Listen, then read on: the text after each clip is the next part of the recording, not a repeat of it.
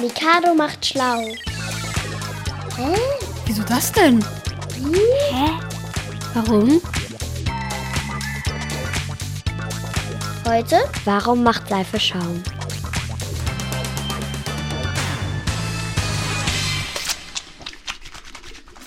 Wir waschen uns ständig die Hände. Vor dem Essen, nach der Toilette, wenn wir von draußen reinkommen. Draußen, wenn man so Sachen anfasst, da sind auch Bakterien und dann nimmt man sich auch welche mit. Wenn man zum Beispiel an der Ampel ist, da gibt es ja immer diese Dinger, wo man drückt, damit die Ampel grün wird. Und da fassen ja total viele Leute dran, auch Leute, die erkältet sind und vorher zum Beispiel in die Hand gehustet haben oder so. Deshalb ist es wichtig, dass man sich immer die Hände mit Seife wäscht und auch nicht nur mit Wasser, weil die Bakterien bleiben dann sozusagen sitzen.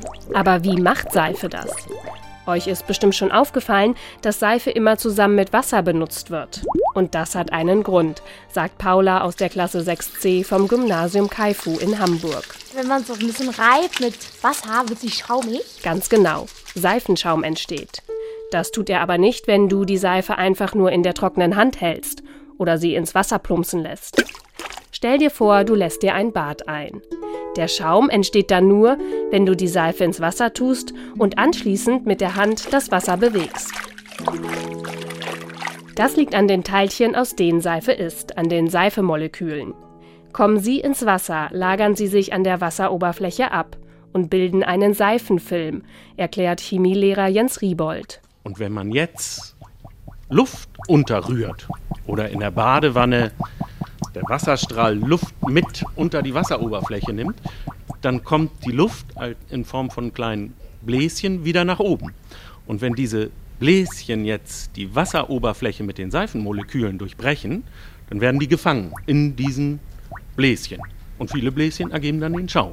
Seifenschaum ist also im Prinzip nichts anderes als eine Ansammlung von Seifenblasen, also von kleinen Luftbläschen, die in einem Seifenfilm gefangen sind. Weil diese Seifenblasen nach und nach aber wieder platzen, wird der Schaum auch immer weniger, je länger wir baden. Wie aber sorgt jetzt die Seife dafür, dass unser Körper bzw. unsere Hände sauber werden? Auch das liegt an den Teilchen, aus denen Seife besteht. Die Moleküle haben zwei verschiedene Seiten. Eine, die Wasser mag und sich ihm zuwendet, und eine, die eher fettig ist und Wasser nicht ausstehen kann.